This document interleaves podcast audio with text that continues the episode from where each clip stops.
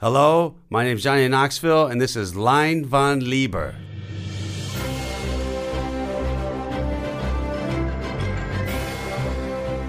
Perfect.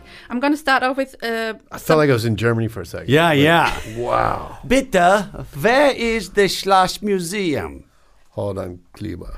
That's a good one. I'm going to start with a bit in German just to make every, um, the hearers know what we're going to do, and then we will start with some questions, okay? Okay. Okay. Äh, hallo bei Leinwandliebern, bitte nicht erschrecken. Ich bin ganz eindeutig nicht Sebastian.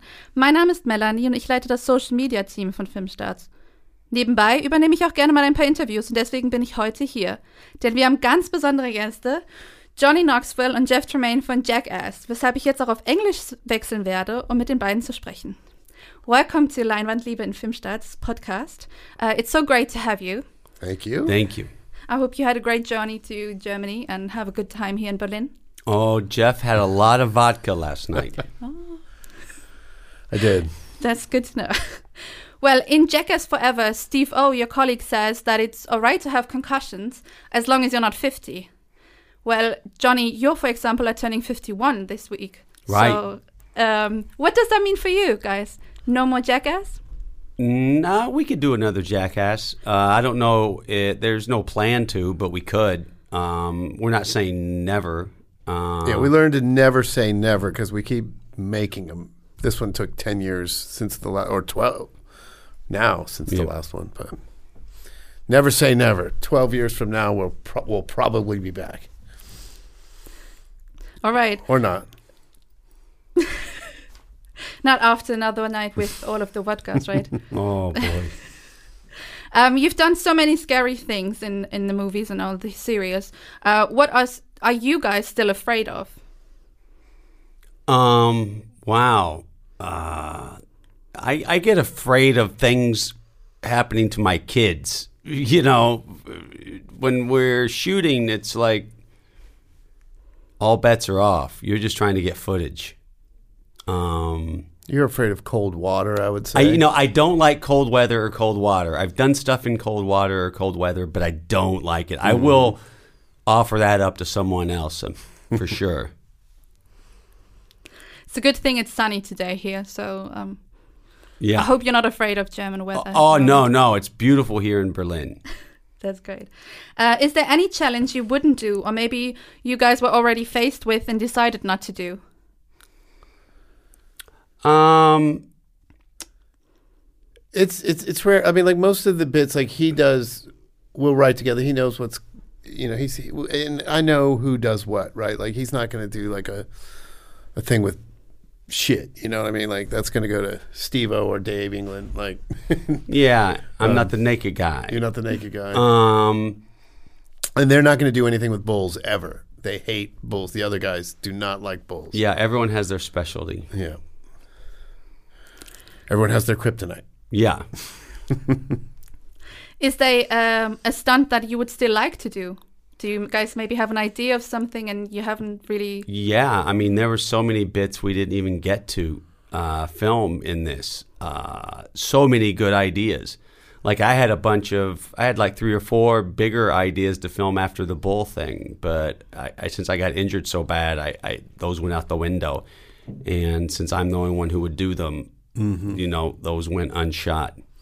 We had a funny idea that required a plastic surgeon, and it, it ended up being too expensive for us. Like the, the insurance on it alone just got outrageous. So we we still want to do it. So we're not going to say what it is, but it does require a, Needless surgery. a needless surgery and a reckless plastic surgeon. So Since you already mentioned your injury with the bull, um, what was your guys' worst injury or the worst injury on set? Maybe that was the worst injury on set. The bull. Yeah, yeah. I broke my wrist, my rib, got a concussion, brain hemorrhage, and it scrambled my brain for a few months afterwards. All right. uh, what would you guys have done if you hadn't started Jackass? Ever thought about this? Well, he was editor of a magazine. Yeah. And um, I was trying to write for magazine. I was writing for magazines, so we And ne- probably neither of us would have lasted in that industry for much. Who knows? Yeah. Yeah. Um, maybe more film related question in general. If you had to choose, uh, and you were taking part in a Star Wars film or a Marvel film, what would you guys choose? And maybe do you have an idea of what kind of character you'd like to play in What such a film? What was Yeah, the Star Wars or Marvel? oh What would you rather be in? I grew up loving Star Wars, so I would choose Star Wars. yeah yeah I but have they made good Star Wars films since in a while? Well, they're better than those middle ones. Yeah yeah I just Uh, you know what's good though? The, the Mandalorian was really good. yeah I'll say Marvel just for uh, just to be trying counter look, to he's- Jeff. He's trying to get work. Look at yeah that. yeah yeah. Star Wars isn't filming, so I'm gonna say Marvel. I think you would be a villain if you were a Marvel. Sure. And you? I'd be some just. He played. I'd be some fat alien he'd sitting be at the bar. Jabba, he'd Jabba the Hutt Part Two, Well, maybe. or he'd be uh, Boba Fett.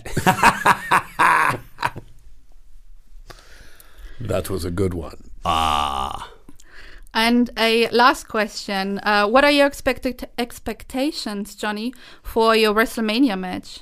Ooh, it's Oh. already out. yeah, I The already- cat's I, out of the I- bag. I, I I expect to win. I expect that low down and dirty Sami Zayn to be pleading for uh, help and pleading for forgiveness. I but imagine- I'm not going to show him any.